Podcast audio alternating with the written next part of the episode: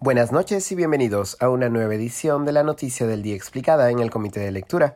Les saluda Mateus Calderón, curador del Comité de Lectura, el reportero Eduardo Quispe y el camarógrafo Elmer Valdivieso, miembros del equipo del Dominical Cuarto Poder, fueron retenidos por rondas campesinas en la localidad de Chadín, Cajamarca, y obligados a leer un comunicado en el que se incluía una rectificación respecto de un reportaje periodístico emitido el domingo pasado, así como una toma de posición en apoyo al actual gobierno fue precisamente la comunidad de Chadín donde fue grabada en septiembre pasado Jennifer Paredes, hija adoptiva del presidente Pedro Castillo y hermana de la primera dama Lilia Paredes.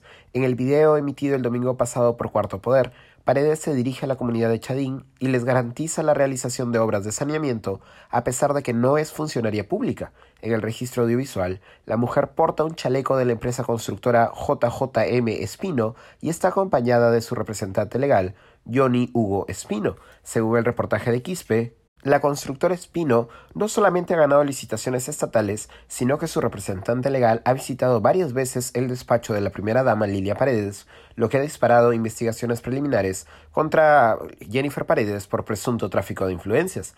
Ayer por la noche, la televisora América TV emitió un comunicado en el que Quispe, desde Cajamarca, declaraba encontrarse junto a, cito, rondas campesinas que representan los intereses y las necesidades de su pueblo. El periodista luego afirma que el reportaje sobre la cuñada del presidente Castillo contiene, cito, una imputación falsa y se compromete a, cito una vez más, no hacer daño al gobierno central ni a sus familiares. Luego de leer este comunicado como parte del acuerdo, nos retiraremos del lugar en nuestro vehículo sanos y salvos, agrega hacia el final de la transmisión. Al momento de la transmisión, Quispe y Valdivieso habían sido retenidos por las rondas, quienes los coaccionaron y obligaron a leer la supuesta rectificación y se quedaron con sus equipos de trabajo, material audiovisual y teléfonos celulares. Hoy se ha sabido por el testimonio de Quispe que el alcalde de Chadín estaba presente durante la retención. Según ha declarado el periodista, el alcalde César Castillo llegó a la hora en que nos secuestra la ronda. La verdad es que él no precisamente nos ayudó, para ser honestos, porque él como autoridad, cuando yo lo vi, pensé que iba a neutralizar y tranquilizar las aguas en el lugar, pero no pasó precisamente eso, creo que pasó todo lo contrario, ha señalado Quispe.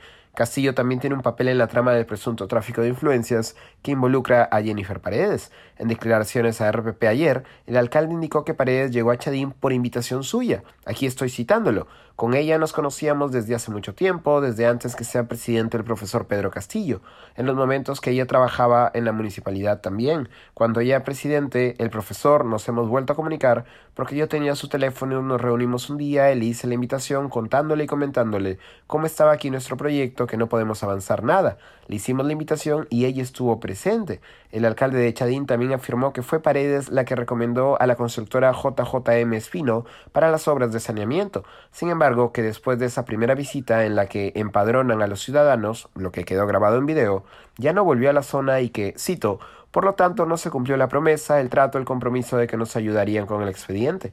Desde diversos gremios periodísticos se ha denunciado el presunto secuestro. El Instituto Prensa y Sociedad ha exigido además, cito, la inmediata intervención del Ministerio Público para determinar sanciones a los responsables de estos graves delitos. Hoy por la mañana, el presidente Castillo a través de Twitter rechazó todo acto de violencia que vulnere las libertades personales, así como la libertad de prensa y expresión, además de exigir una investigación sobre lo sucedido con los periodistas de un medio de comunicación en la región Cajamarca. El ministro de Defensa José Gavidia, por su parte, se solidarizó con los periodistas y llamó a derogar, cito, la ley de los comités de autodefensa pues pone en riesgo la seguridad nacional, la integridad y la vida de los peruanos. La Defensoría del Pueblo ha demandado que los hechos ocurridos sean investigados a profundidad y ha recordado que el Estado debe garantizar la libertad de prensa protegiendo a periodistas. A través de un comunicado, la Central Única Nacional de Rondas Campesinas rechazó que, cito, algunos miembros de comunicación de manera prejuiciosa hayan señalado a las rondas campesinas como secuestradoras y que estaríamos protegiendo al gobierno. El supuesto secuestro, indica el comunicado, es materia de investigación. Esto ha sido todo por hoy. Volveremos mañana con más información. Se despide Mateus Calderón.